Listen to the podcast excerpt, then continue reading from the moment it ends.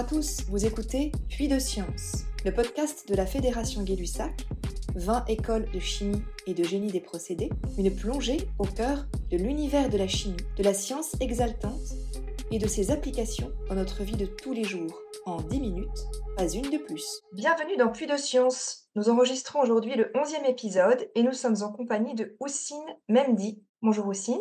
Vous êtes enseignant-chercheur en génie des procédés à l'École supérieure de chimie organique et minérale, l'ESCOM Chimie à Compiègne, et à l'UTC, l'Université de technologie de Compiègne. Et vous allez nous parler de la manière dont le génie des procédés peut répondre aux défis de l'alimentation du futur, notamment grâce aux insectes. Et nous avons 10 minutes, pas plus.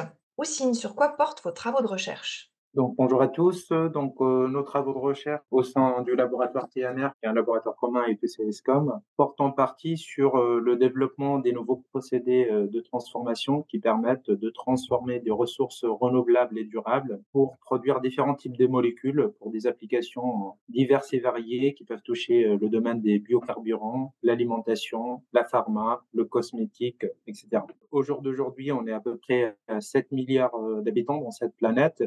Seront 10 milliards en 2050 et les sources actuelles, notamment de l'alimentation, ne seront pas suffisantes pour euh, nourrir tout le monde d'ici 2050 donc notamment avec les estimations de la FAO qui estiment qu'il faut trouver euh, de nouvelles ressources alternatives qui soient plus durables pour alimenter tout le monde. Et parmi ces ressources, les insectes présentent une source euh, promothèse intéressante qui représente plusieurs avantages à la fois économiques, écologiques, mais nutritionnels. À titre d'exemple, donc au jour d'aujourd'hui, pour produire un kilo de viande, donc si on prend l'élevage bovin, on a besoin de 16 kg de nourriture, à peu près euh, plus que 1000 litres d'eau et à peu près 250 mètres carrés pour, pour l'élevage donc, si on prend le cas des insectes, au lieu d'avoir besoin de 16 kg de nourriture, on aura besoin d'à peu près 1 à 1 kg de nourriture pour faire 1 kg de biomasse. On aura besoin d'un litre d'eau au lieu de à peu près 2000 litres d'eau. Et les insectes sont habitués à vivre en grande densité, donc on n'aura pas besoin de place ou d'espace pour euh, l'élevage des insectes. L'autre avantage, c'est que les insectes, on peut les introduire dans une euh, économie euh, circulaire puisqu'on peut les nourrir avec des déchets agroalimentaires ou de déchets ménagers, donc qui viennent soit de l'industrie, soit des, déchets et euh, le troisième avantage, c'est que ces insectes-là peuvent accumuler beaucoup de protéines, peuvent aller à peu près jusqu'à 60% de leur masse, donc euh, du coup, qui peuvent présenter un intérêt important, soit pour des applications alimentaires pour l'alimentation animale ou bien pour l'alimentation humaine, mais aussi pour différents types d'applications grâce aux qualités fonctionnelles de ces protéines pour pouvoir les introduire dans différents types de formulations. Quel est le rôle du génie des procédés dans, ce que vous venez de nous expliquer?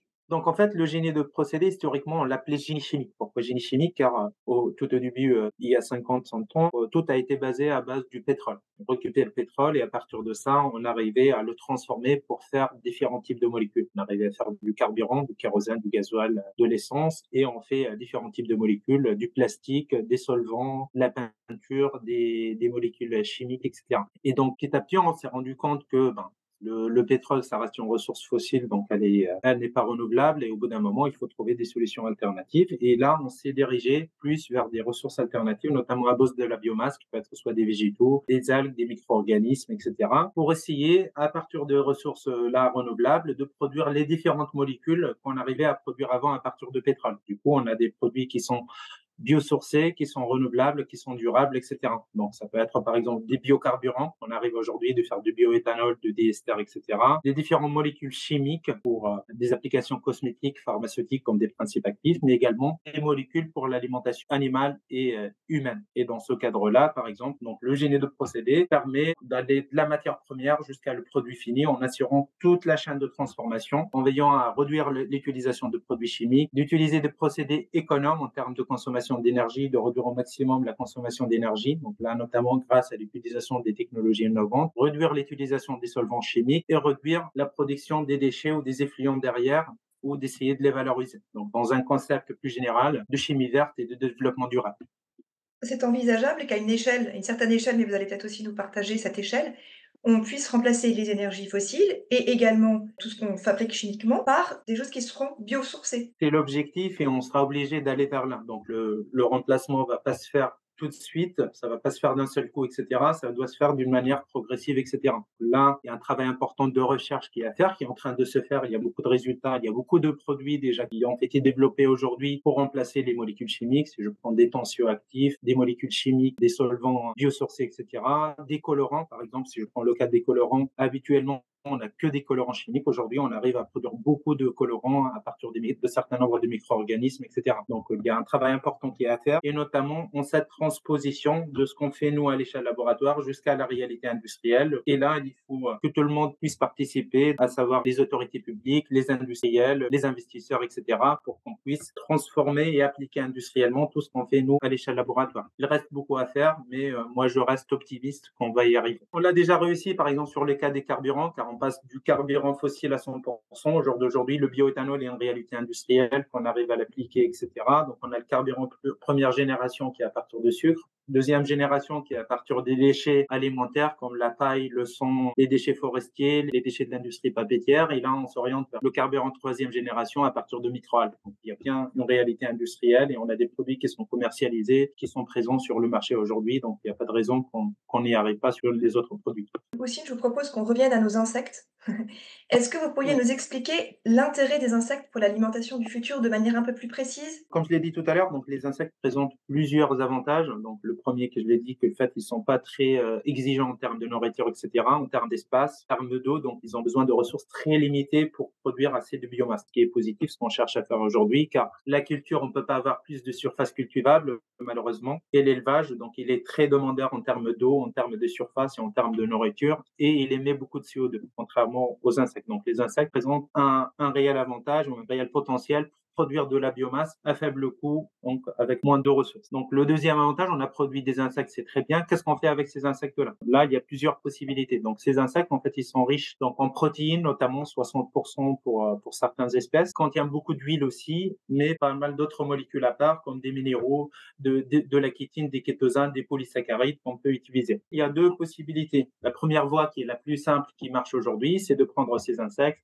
de les sécher et de faire une farine riche en protéines qu'on va utiliser pour alimenter soit du bétail, soit du, de la volaille, soit des poissons en pisciculture. Donc ça, c'est une réalité qui marche. Il y a pas mal d'industriels qui sont en train d'installer des usines. Et d'ailleurs, euh, pas très loin de Compiègne, il y a Ham à côté d'Amiens, il y a la plus grande ferme d'Europe qui est en train de s'installer pour faire des farines riches en protéines pour l'alimentation animale. La deuxième possibilité, qui est la plus intéressante à mon sens, qui demande plus de travail, c'est de l'introduire dans l'alimentation humaine. Donc là, c'est un peu plus compliqué car il y a des autorisations qui doivent être délivrées pour utiliser ces produits euh, sur le marché. Là, c'est en train de bouger car en 2022, il y a trois, quatre euh, autorisations qui ont été délivrées au, niveau de l'Union européenne et donc on peut utiliser les insectes aujourd'hui ou certains espèces d'insectes dans l'alimentation euh, animale. Et là encore, il y a plusieurs possibilités. Soit de s'intéresser à la fraction protéique. Dans ce cas, on va extraire ces protéines, on va les purifier et on va les formuler dans certains produits qu'on peut faire, par exemple, des barres chocolatées riches en protéines pour les sportifs ou autres. Et ça, ça existe notamment en Belgique, en Pays-Bas. On a des barres chocolatées qui sont aujourd'hui euh, présentés sur le marché à base d'insectes.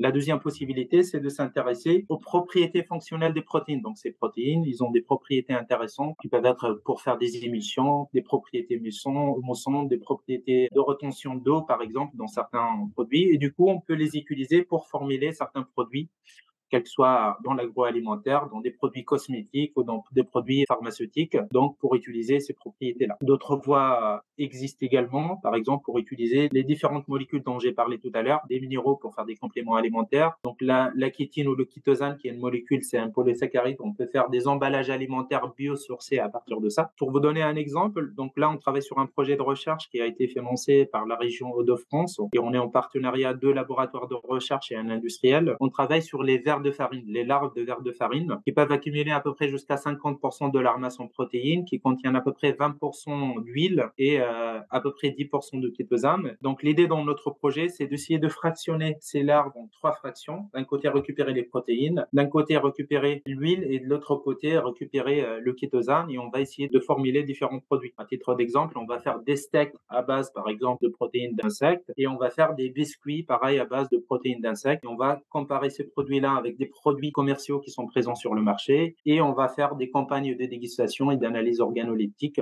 donc par des panels d'experts dans la dégustation, mais également pour des consommateurs dans des collèges ou dans des lycées, etc. Donc ça nous permet de lancer des campagnes de sensibilisation, mais aussi de présenter des produits finaux à des consommateurs afin de leur assurer sur euh, la qualité de ce produit, à la fois en termes de goût, de visuel, mais aussi sur le côté sain et non dangereux de ces produits-là pour euh, sensibiliser un peu plus les gens et les encourager à, les consommer. Merci aussi, on arrive au terme de nos 10 minutes. J'aurais aimé qu'on passe un tout petit peu plus de temps sur cette question de sensibilisation. Peut-être en un mot, comment est-ce que vous pensez qu'on peut faire évoluer les mentalités des Occidentaux qui sont peut-être pas très ouverts à se nourrir d'insectes? Est-ce qu'aujourd'hui vous réfléchissez déjà à cette question? Tout à fait, car je pense que l'acceptabilité de consommateurs est l'un des freins les plus importants aujourd'hui de développement de la consommation d'insectes. Et là, je pense qu'il y a un travail important euh, qui reste à faire de sensibilisation. Il faut que tous les acteurs se réunissent, qui jouent le jeu pour faire ce travail de sensibilisation. Donc nous, par exemple, dans le cadre de projets, on a prévu euh, des journées, on va se déplacer dans des collèges ou des lycées pour euh, expliquer aux collégiens ou aux lycéens euh, les avantages des insectes, les encourager à les consommer, aller avec des produits à base d'insectes, etc., pour les encourager. Mais je pense là, il y a un travail important aussi bien en termes des autorités publiques, des collectivités territoriales, etc., où tout le monde doit jouer le jeu à travers des campagnes de publicité, de sensibilisation, etc., pour rassurer les gens surtout, car les gens, ils ont un peu peur aujourd'hui que ces produits sont à la fois bons, sûrs, sains et présentent pas de risque pour la santé humaine, mais qui vont nous permettre d'assurer la continuité de la vie sur cette planète sur le long terme. Merci Ossine. On va s'arrêter là. Merci pour cette belle découverte. Vous avez aimé ce podcast? Dites-le en mettant 4 étoiles sur votre plateforme d'écoute préférée. Abonnez-vous à notre chaîne de podcast. La Fédération Gay-Lussac fait sa chimie. Et retrouvez-nous sur notre site internet 20écolesdechimie.com et nos réseaux sociaux. À bientôt